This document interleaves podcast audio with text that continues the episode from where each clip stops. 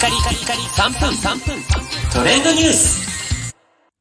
ナビゲーターのしゅんです。今日あなたにご紹介するのは、Spotify の Next Break アーティスト紹介プログラム、レーダーアーリーノイズ2022についてご紹介します。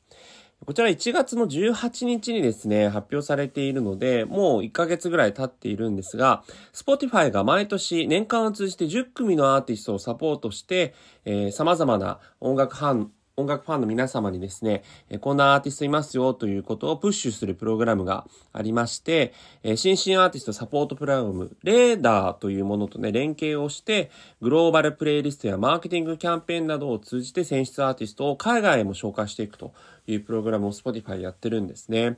で、実際に2017年にこのスタートしたこのプログラムは、これまでにあいみょん、Official髭男dism、 King Gnu、藤井風、 Vaundy ということでね、本当に今となってはもうメジャーなアーティストさんになっていますが、もともとはこの Spotify のこのプログラムにも参画というかまあ選定されて選ばれていたということもあって、まあネクストブレイクのこう登竜門みたいなプログラムになっています。で、2022バージョンということで、えー10組輩出されているんですが、まあその中はでもですね、私が注目したのはペントハウスというシティポップのバンドですね。えーちょっと変わった経歴で6人組なんですが、もともと東京大学の音楽サークルの OB 合宿をきっかけに生まれたということで、えーボーカルのですね、波岡さんはもともと結構ハードロックバンドのボーカルだったんですけど、この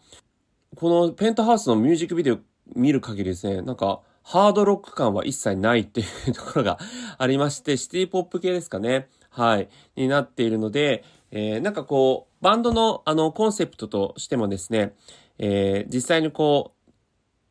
なんか日常をちょっとおしゃれに彩る音楽というのをコンセプトにしているということで、マルー5のファーストアルバム、Songs About Jane のような音楽を目指して活動を始めているということですね。で、メンバーのうちの一人がですね、ピアニストであのやられてる方が、あの YouTube で70万人以上も登録者数がいるカティンという YouTuber 名でやっている、ス野さんがメンバーにいたりとかね、あの、情熱大陸ですかね取り上げられてた気がするんですけど、すでにもうかなりメジャーなあのメンバーもいるということもありまして、まあ、これからますますあの活躍が注目されるアーティストです。個人的にはですね、7枚目のシングル、恋に落ちたらという曲が非常にキャッチでいい曲だなと思いますので、ぜひ注目してみてみてください。それではまたお会いしましょう。Have a nice day!